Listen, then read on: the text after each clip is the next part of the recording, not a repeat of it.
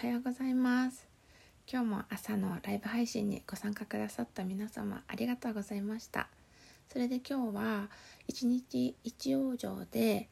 の気候のタザっていう方法をお話ししました。そこで丹田に右手を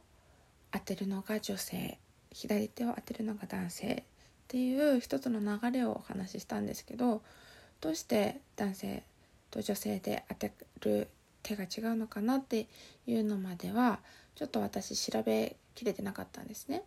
でもリスナーさんが気の流れの影響かなっていうのでちょっと私も確かにって思ってちょっと漢方の知識と照らし合わせたらやっぱり気の流れの影響なんじゃないかなって私の予想をしたのでちょっとこうやって収録してます。ただ私はあの気候とか気候のプロではないのでもし気候をたしなまれたしなまれてたしなまれてる方で実はこうなんだよっていうのがもしあったらよかったらあのお便りください。教えていただけると嬉しいです。でえっと3月半ばの配信で1日1往生で女性と男性の体調変化の周期のお話をしたと思います。そこで女性はあの血漢方では血って訓読みしますね。血によってこの体調変化が左右されて。男性は気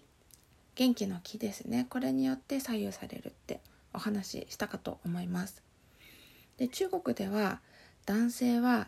気から生まれて女性は血。血ですね。から生まれるって言われてるんですって。まあこれはあの男性は外に出て体力を使って気の消耗が激しいためって言われてて、まあ、女性はやっぱり貧血だったりその血にまつわるねトラブルも多いですよね。そこから来てるんですけども気の流れって気は左から登っていって右側に降りて落ち着いていくんですね。でえっと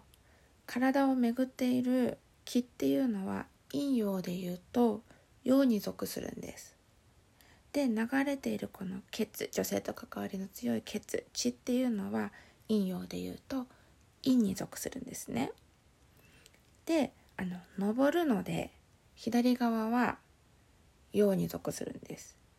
で降りてく落ち着いていくっていうのは鎮静の意味で陰に属するんですね。っていうので気と関わりの強い男性は陽っていうふうに陽に属するっていうふうに考えられていてこの陰に属する血血ですねと関わりの深い女性は陰に属するっていうふうに考えられてるんですね。なので陽に属する男性は体の左側が陽なので左手をと関わりが強いで陰に属する女性は体の右側が陰なので右手と関わりが強い。っ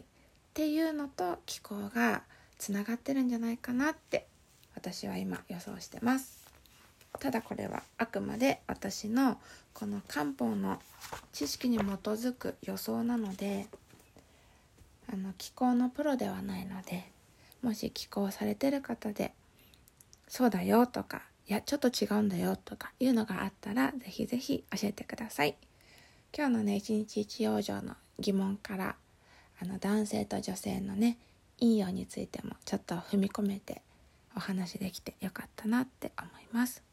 うんこんな感じです。では皆さん今日も一日元気に過ごせますように。いってらっしゃい。